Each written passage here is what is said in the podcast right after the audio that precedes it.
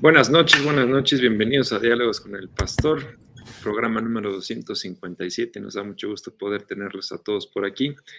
Y bueno, pues después de una semana y mm, casi dos semanas que no nos vimos, bueno, ya estamos por aquí de vuelta y nos da gusto saludarlos y verlos eh, por acá. El pastor estuvo también unos días en Paraguay, en Asunción, Paraguay pero hasta el regreso estuvo ya aquí con nosotros el domingo. Vamos a preguntarle cómo le, cómo le fue, qué, qué tal estuvo Paraguay, qué comió, qué platicó, a dónde fue, qué hizo, para que nos, para que nos, platique y nos diga, eh, además de que lo extrañamos por, por acá, bueno, también estuvo trabajando por allá y a ver, a ver cómo le fue.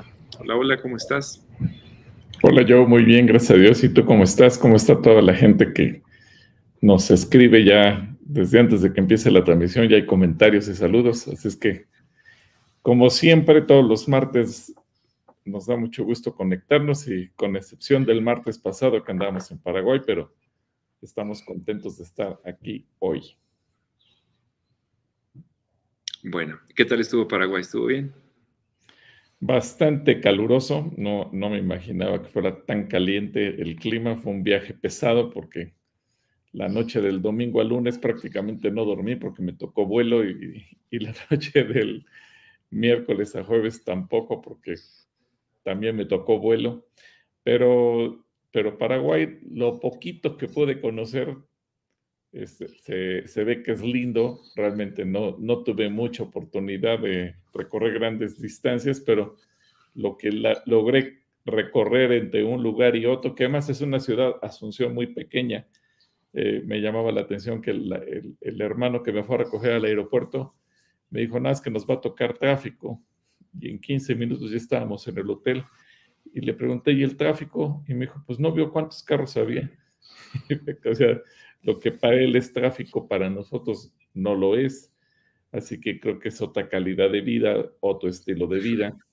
Es una, una situación completamente diferente. Y luego pregunté, cuál es la comida típica de Paraguay. Me dijeron, pues los asados, como en Argentina y en Uruguay, la carne asada. Pero a lo mejor en México estamos acostumbrados a que una carne asada, pues hacemos eh, lo que le llamamos nosotros bisteces o, si se hace una picaña, que es una pieza más grande o cualquier otra que podamos pensar pues la partimos en pedazos y la compartimos toda la familia, pero no, allá la cultura gastronómica sí es carnívora al mil por ciento, porque cuando yo pedí un corte de carne me llevaron una cosa como de 700 gramos. Dije, oiga, pero yo no puedo comer todo eso. Era demasiada carne. Digo, pero es que aquí eso es lo normal. No, al día siguiente eh, eh, compartí con otro hermano y, el mesero se nos quedó viendo, van a compartir la carne. sí, no, es que no podemos acabarnos. No, pero es que al momento de la cocción se hace chiquita. ¿Cuánto pesa? Dice, pues 600 gramos. No, le dije, de todos es, es, mucha carne. Yo no, no voy a poder acabar eso. A pesar de que lo compartimos entre los dos, la verdad es que estaba deliciosa, pero sí termina uno completamente satisfecho muy rica la carne en Paraguay. Yo no sabía que ellos son productores que le venden principalmente a la comunidad europea. Así que 27 países por lo menos se alimentan de carne paraguaya y estando allá muy rica carne. Así que aprendimos un poquito acerca de cómo comen los paraguayos. Eh, y luego me preguntaron si quería yo comer sopa paraguaya yo me imaginaba, como en México, las palabras se oyen igual, pero los significados son diferentes. dije, pues sí, quiero una sopita. Y me llevaron un trozo de pan, hagan de cuenta, un pan de lote, pero salado. Y estaba rico. Y yo pensé que lo comía, se comía como lo comemos aquí. me dijo, no, no, no, no, no. Porque el pan se tiene que ir combinando con la carne. En lugar de las tortillas y hacerte un taco como lo hacemos aquí, el pan de lote esa sopa paraguaya, lo van partiendo en pedacitos y, lo van, con el tenedor picas la carne y picas el pan de lote y de esa manera se lo van comiendo. Muy distinto a como lo consumimos en México, pero muy rico. Así que eh, en, otra ocasión que Dios me permite estar en Paraguay, pues ya, ya conoceré un poquito más de cómo comen los paraguayos. Pero fue, fue una, unos días bonitos, pesados de mucho trabajo, pero gracias a Dios de mucha bendición. Y gracias a todos los hermanos paraguayos que nos vieron. Y por cierto, hay una eh, señora que se llama Erika, que estando desayunando el último día allá en Paraguay, en un restaurante, eh, se acercó y me preguntó, ¿usted es pastor? Sí. yo le dije, sí, estoy para servirle. Me pidió que orara por ella y por su bebé. Y luego le pregunté, ¿cómo sabe usted que yo soy pastor? Me dijo, ah, porque yo lo sigo en sus redes sociales. Así es que si nos está viendo, un saludo hasta Paraguay. Bueno, pues saludos a todos los que nos ven en Paraguay. Gracias por, eh, por conectarse con nosotros. Pues gracias por contarnos un poquito de tu viaje. Sé, que fue un viaje cansado y fue largo, pero bueno, qué bueno que ya estás eh, con nosotros y que te fue muy bien y que comiste tu sopa paraguaya. Alguien ya andaba preguntando por ahí acerca de la gastronomía eh, en Paraguay. Muy bien, pues vamos a orar para pedirle a Dios que podamos tener una buena conversación, un buen diálogo y que Dios los bendiga a todos. Señor, te damos gracias porque tú nos permites esta tarde poder reunirnos junto con todos nuestros eh, hermanos los preguntones. Gracias porque podemos eh, convivir y estar juntos conectados a través de esta transmisión. Te pido, Señor, que tú seas hablando en cada una de las preguntas, de las respuestas, que podamos conocerte, que podamos pasar este tiempo aprendiendo y disfrutando. Y gracias, Dios, porque después de una semana que no pudimos conectarnos, bueno, pues hoy estamos todos juntos aquí reunidos. Te amamos, te alabamos y te damos gracias por este tiempo que nos permites tener. Trae una bendición especial y en favor de todos los que nos están escuchando y nos están viendo en vivo o que están escuchando de forma audible. En nombre de Jesús. Amén. Bueno, pues tenemos por acá a Omar Lomelí Patino que nos saluda y bendice. Acá Cristina Méndez que dice, pastores Joe y Pastor Gilberto, Dios les bendiga. Sus amadas también, Shalom. Te mandamos saludos, Cristina. Y pido oración por em, Vanessa Pérez Méndez, que tuvo muchos contratiempos en su viaje de vacaciones a Inglaterra, perdió su pasaporte, declinó su viaje y el único vuelo que encontró fue de Londres a Bogotá. Ahí debe permanecer más de 10 horas para abordar a México. Pido oración para que no les siembren droga ni nada en ese país. Teme por ello, por favor. Gracias de antemano. Bueno, pues oramos por, eh, por Vanessa y todas las complicaciones. Pues es mexicana, pero iba a Londres y terminó en Bogotá. Está, está, está curiosa la ruta que tomó sí está, está, está curioso. O a menos que ella sea colombiana y su escala sea en México y de aquí México vaya a Londres, no sabemos. Pero bueno, gracias Cristina por contarnos. Claro que vamos a estar orando por, por ella y, bueno, va, a tener un buen viaje de vacación, que cuide mucho su pasaporte también. Malo Alzúa em, es desde Cotitlán Izcalli, nos manda saludos. También tenemos a García Peña Ociel que nos manda, déjame arreglar aquí el micrófono, se me está cayendo. Tenemos a García Peña, que está por aquí saludando. Tenemos a Mario Anderson, también nos saluda. Katia Rodríguez. Eh, gusto en lo gracias por todo y cada uno de sus temas. Un abrazo. Felia Palomino, bendiciones. Hermanos Shalom, Sandra Carrillo León. Eh, te mandamos un saludo. Sandra Laura Ortiz dice: Buenas tardes, querido Pastor Gilberto. Yo, la paz de Dios con ustedes, que nuestro Señor derrame bendiciones abundantes sobre ustedes y sus familias. Ayer, ayer fui a una, a una premiere de una película que está promoviendo Marcos Witt y Marcos Witt me, me, alcanzó a ver y me saludó y me acerqué a saludarlo y fíjate que se nos acercó una, una, una familia Nunca me dijo su nombre, no sé cómo se llame, pero nos dijo que nos siguen desde hace tres años y que bueno, que les gustan mucho las predicaciones. Estaba olvidando mandarte esos saludos. Y te vi ayer en el Cinépolis en Polanco, bueno, pues te mandamos un saludo y gracias por ah, pues muchas gracias.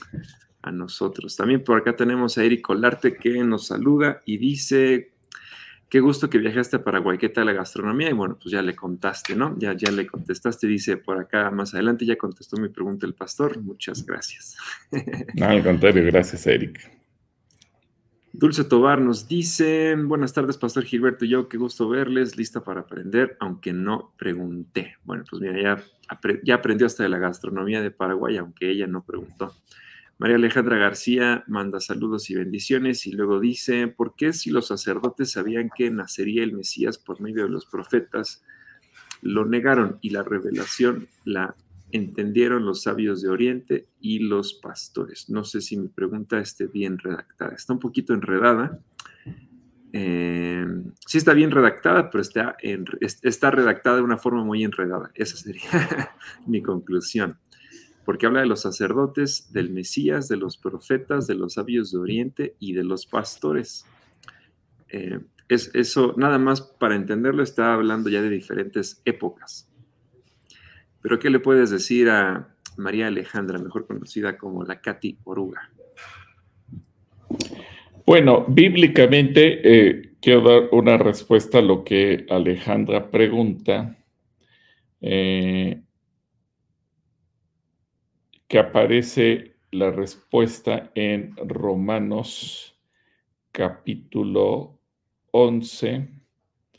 Y yo le voy a pedir a Joe si puede poner la, la, cita bíblica, Romanos capítulo 11, porque hay un propósito espiritual de esta manera para que podamos entenderlos. Eh, Romanos capítulo 11, Joe, si puedes poner del versículo 11 al, al 15, Romanos 11 del 11 al 15 porque eso vamos a entender el propósito de Dios, el por qué Dios permitió que los sacerdotes o todo el, mundo religioso, vamos a llamarlo así, del judaísmo, no reconocieran a Jesús como Mesías. Evidentemente que había un propósito para todo esto y voy a permitir que yo lo lea y luego comentamos. Muy bien, por acá dice, voy a quitar tantito el comentario. En Romanos 11, el 11 al 15 nos dice la salvación de los no judíos. Sin embargo, aunque los judíos no pudieron agradar a Dios, tampoco fallaron del todo. Más bien, por la desobediencia de los judíos, los que no son judíos pueden ser salvados por Dios. Y esto hará que los judíos se pongan celosos. Ahora bien, si por la desobediencia de los judíos el resto del mundo recibió ayuda, con más razón recibirá cuando todos los judíos sean aceptados por Dios. Lo que les voy a decir ahora es para ustedes, los que no son judíos. Dios me ha enviado para trabajar entre ustedes y para mi tarea. Y para mí esa tarea es muy importante. Espero que con esto algunos de mis países se pongan celosos de ustedes. Y así Dios puede salvarlos también a ellos. Pues si Dios al rechazar a los judíos aceptó al resto de la humanidad, imagínense cómo será cuando los judíos sean aceptados. Los que ahora viven como muertos tendrán vida eterna. Gracias, Joe. Bueno, aquí lo que podemos advertir es que era parte de un plan de Dios para poder tener misericordia de toda la humanidad. No leemos todo el pasaje porque es muy largo, lo puedes leer tú en tu casa, Romanos capítulo 11 pero al final de cuentas, Dios de alguna manera le cegó el entendimiento al pueblo judío y obviamente eh, a los sacerdotes, y cabe aquí destacar eh, a los escribas, a los fariseos, al sumo sacerdote y a todos los demás, para que de esa manera los que no somos judíos, es decir, los que bíblicamente somos reconocidos como gentiles, tuviéramos acceso a la gracia y a la misericordia de Dios. Y de esa manera Dios pudiera salvar al mundo entero. Si bien Jesús dijo, he venido a buscar a las ovejas perdidas de la casa de Israel, vemos que el ministerio poco a poco se fue abriendo hasta que Pablo, eh, ya de una manera muy específica, se dirige a los gentiles. Ahora, viéndolo humanamente, ¿Qué fue lo que pasó? Ellos esperaban quizás un Mesías eh, ya no, no habían entendido quizás muchas de las señales. Entonces ellos pensaban que tal vez ese Mesías vendría a través de los propios sacerdotes. ¿Por qué comento esto? Porque eh, e, entendemos en el Evangelio que ellos creyeron que Juan el Bautista era el Mesías y Juan el Bautista era hijo de Zacarías, un sacerdote. Así que ellos sabían quién era Juan, no, era ningún desconocido, era, Juan era parte del mundo sacerdotal. Juan conocía perfectamente bien el, el mundo de los sacerdotes y los sacerdotes lo conocían a él sobre todo porque su papá fue un líder, fue uno, era uno de los 24 eh, cabezas de familia que tenían el privilegio de entrar cada quincena a ministrar al Señor.